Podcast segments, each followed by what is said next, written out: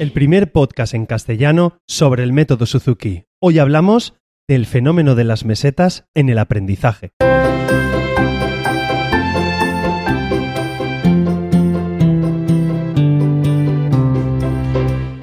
Hola a todos y bienvenidos. Soy Carmelo Sena, profesor de guitarra Suzuki, y a través de este podcast me gusta compartir mi experiencia en el día a día como profesor y todo lo que sé y voy aprendiendo sobre esta fascinante filosofía de vida que es el método Suzuki.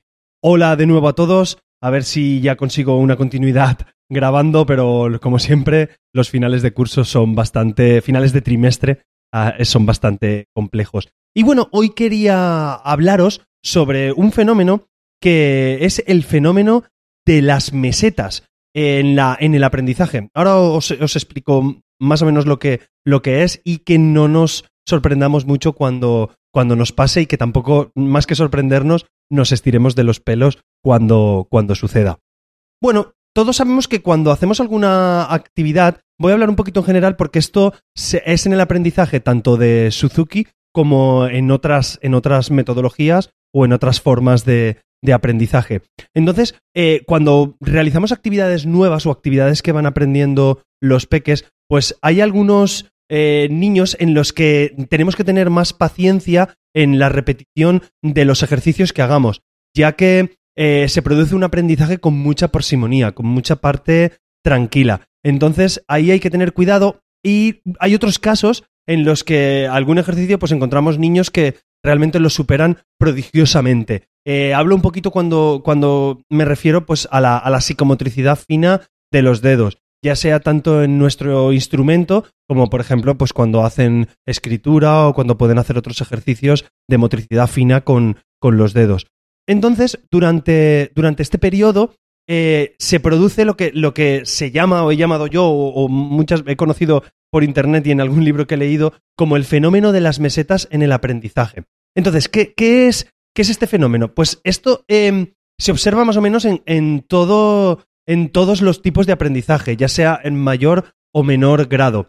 Y consiste, ¿vale?, en una aparente falta de progreso en determinados periodos de tiempo. Es decir, nosotros avanzamos un poquito en una canción, por ejemplo, en nuestro caso, o avanzamos en un punto técnico que hayamos hecho, y resulta que se produce un estancamiento, por así decirlo. Avanzamos, aprendemos una cosa y ya no pasamos adelante. Intentamos aprender una cosita nueva y digamos, no nos entra, entre comillas, ni a nosotros o a, los peques, no entra o no lo podemos hacer. Aquí es cuando los papás eh, y las mamás pues solemos perder un poquito los nervios porque vemos que a lo mejor el chiquillo no o la chiquilla no avanza. Pues esto es a lo que se le llama fenómeno de la meseta. Entonces estamos arriba de la meseta y es, podríamos hablar más que se trata pues de una incubación, por así decirlo, para, para hacer una mayor aceleración en el aprendizaje adelante. Eh, más adelante. Entonces, el adulto no que, que, aprecie este fenómeno, nosotros como padres o como madres que apreciamos este fenómeno, pues no debemos alarmarnos, ya que es algo que se produce de manera natural. Yo lo puedo, lo puedo comprobar con mis alumnos que hay veces que, los padres se estresan porque llegan tres semanas, cuatro semanas que no ha avanzado nada el niño o la niña y entonces pues nos ponemos nerviosos. No hay que ponerse nervioso en este sentido porque digamos estamos incubando ese aprendizaje. Yo el ejemplo que suelo poner a las familias de mi escuela es como cuando plantamos una semillita. Nosotros plantamos una semillita, eh, le ponemos la tierra y empezamos a regar. Y posiblemente en tres, cuatro, cinco días, una semana, pues depende de, de la planta, es posible que que aparezca algo o que no aparezca nada. Entonces, pero nosotros sabemos que tenemos que regarla y que poco a poco eh, va cogiendo la raíz bajo y se saldrá para arriba. Pues esto es un poquito más o menos similar que hay un momento en que nos estancamos, parece que no avanzamos, de hecho parece que hay incluso hasta un retroceso, parece que vamos hacia atrás, pero ni mucho más lejos. Lo que sucede es que los niños, digamos, están incubando ese futuro aprendizaje y luego llega un momento en que hay un pequeño acelerón de aprendizaje y puede ser que caigamos en otra meseta más adelante, pero ya os digo que no no hay que alarmarse, ¿vale? Puede ser que estas mesetas sean de días, pueden ser de semanas y en el peor de los casos, tampoco quiero decir peor de los casos porque no dejamos de aprender, pues puede durar hasta dos o tres meses que podemos tener un, un estancamiento. Entonces, ¿cómo podemos afrontar esas cosas? Nosotros como adulto, pues con tranquilidad y con, y con ligereza, e intentar a los niños, pues hacer ejercicios nuevos, hacer ejercicios que, que modifiquen o incluso irnos por, por irnos por, por otros garroteros. Porque hay niños que, como os he comentado al principio, pueden pasar prodigiosamente, que le haces un ejercicio y, ostras, en una semana ya lo sabe hacer y seguimos avanzando, eso a los niños les gusta mucho. Eh, pero tampoco debemos trabajar en esto, porque tenemos que ser conscientes de que la repetición y el repaso es una de las partes fundamentales de Suzuki. Entonces, aunque siempre quieren ir avanzando, tenemos que ir pasitos muy, muy, muy pequeños, step by step, que, que es lo que, lo que decía Suzuki, poco a poco, pasitos pequeños, y haciendo siempre repaso desde detrás y repitiendo las cosas nuevas. Entonces, cuando tengamos este estancamiento, tendremos que coger, yo os invito a que busquéis en Internet, que busquéis en libros que tengáis, que escuchéis este podcast, por supuesto, y busquéis actividades alternativas que trabajen el mismo ámbito que estamos trabajando, pero desde diferentes puntos de vista. Así a los niños no perdemos esa motivación y continuamos estando con ellos eh, haciendo que mejoren, pero teniendo en cuenta que existe este fenómeno, ¿vale? Y le podemos poner ya nombre cuando, cuando lo tengamos. Es de, oye, es que lleva dos semanas que no hemos avanzado nada. Pues seguramente está en una meseta de aprendizaje que hará que, posteriormente se acelere el progreso y, y que y quizás hasta a lo mejor con mayor velocidad. Y seguro que ahora muchos que ya tenéis más experiencia en Suzuki, pues estáis pensando, ostras, ¿verdad? Yo recuerdo aquel verano que no podíamos o aquellas navidades que tal, que el chiquillo no avanzaba. Entonces, esto ya le podemos poner nombre, ¿vale? Que es la, esta, esta meseta.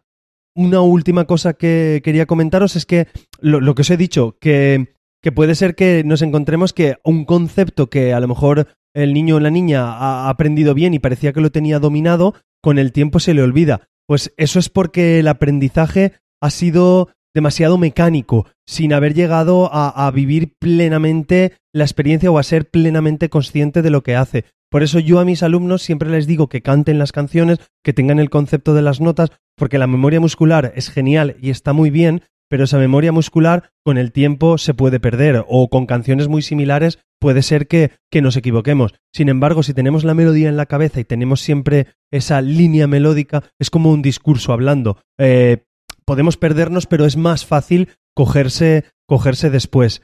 Y un último tip que quería deciros antes de terminar es que cuando veamos que al chiquillo está decaído porque a lo mejor no le sale algo o porque a lo mejor pues hay un ejercicio que no, no le acaba de gustar o lo que sea, la mejor forma de que el niño se interese por cualquier actividad que queramos hacer con él es que el adulto muestre interés por ellas, que manifieste una, una buena satisfacción cuando el niño las pueda hacer. Si vosotros los padres y las madres estáis entusiasmados y tenéis ganas de hacer cualquier cosa, seguro que vuestros peques, a lo mejor no hoy, o a lo mejor no mañana, a lo mejor pasa una semana, pero seguro, seguro, seguro al 100% que ellos mismos quieren hacerlo. Así que si os ven tocar todo el día el instrumento con una felicidad plena, ya sé que venimos del trabajo, estamos cansados, tenemos mil cosas en la cabeza, no tengo tiempo, no me da la vida, pero si cogemos ese ratito, esos cinco minutos, tocamos nuestro violín, nuestro piano, nuestro cello, nuestra guitarra, nuestra flauta, el instrumento que tengáis, y lo tocáis con una alegría plena, yo os digo y os aseguro que vuestro hijo y vuestra hija acabará siguiendo los pasos, ¿vale? Ese es el último tip que quería dejaros y no os preocupéis cuando estéis en esa zona de meseta, que de verdad que es una cosa que le pasa a los niños pequeños, tanto en el aprendizaje a vosotros adultos que, que, seguramente os ha pasado en cosas más ya no motrices, sino a, lo mejor en cosas mentales, en cosas de memorización, y pasa a todos los niveles de edades de aprendizaje, que hay veces que nos estancamos, yo también a eso le llamo que reposa la canción, yo le digo, mira, ahora hay que reposar un par de semanas y verás cómo luego te sale. Cuando estamos dándole vueltas a un mismo ejercicio, un mismo ejercicio y no nos sale, y no nos sale, y no nos sale, oye, lo cogemos, lo dejamos en la cajita de guardar de dos semanas, lo dejamos reposar y a las dos semanas lo volvemos a coger. Y en el 90% de los casos que me ha pasado eso, a las dos o tres semanas de coger ese ejercicio, sale prácticamente solo, de la mano. Si estáis en esa situación, probadlo. Aparcar una cosita, eh, seguir con otra canción, hacer otro repaso, hacer una cosita nueva y luego probadlo en una semana o dos y veráis y veréis cómo os funciona. Estoy grabando de una nueva manera. Espero que, que se escuche bien el podcast Creo que voy a volver, los que sois más veteranos aquí en el podcast, sabéis que tuve un periodo que grababa el podcast desde la escuela hasta casa porque no tenía tiempo. Hoy he podido grabar en la escuela, pero creo que no me va a dar tiempo de normal porque eh, gracias a todo, pues, pues la escuela va teniendo muchos más alumnos y, no tengo casi tiempo. Entonces, y en casa, pues mis peques no me dejan casi tiempo para, para poder grabar los podcasts. Así que para poder continuar con una, valga la redundancia, continuidad, continuidad Mm, creo que voy a grabar en el trayecto que voy desde la escuela a mi casa. Así también podéis escuchar pues los sonidos de mi ciudad y lo que me va pasando mientras voy caminando. Nada más, simplemente deciros que no quiero despedirme como siempre sin animaros a que escribáis valoraciones positivas en la plataforma donde me escuchéis. Si me escucháis desde, un, desde Apple, desde un iPhone o desde un iPad o, o desde uno de estos dispositivos, os agradecería un montón que me escribierais una buena valoración y que me pusierais pues las cinco estrellitas. Y ahora también estoy en, en Spotify, lo tenéis. Y para los más modernistas que tengáis a, Alexa en vuestra casa o que os habéis hecho un Amazon Echo, podéis pedirle que os reproduzca el podcast Mundo Suzuki ya directamente a, Alexa para que, para que lo reproduzca, ¿vale? Y así me podéis escuchar también en casa toda la familia. Nada más, sabéis que soy Carmelo Sena barra baja en Twitter e Instagram y tenemos el canal de Telegram del podcast que es telegram.me barra Mundo Suzuki. Y como siempre encontraréis estas y otras formas de contactar conmigo en carmelosena.com barra Mundo Suzuki.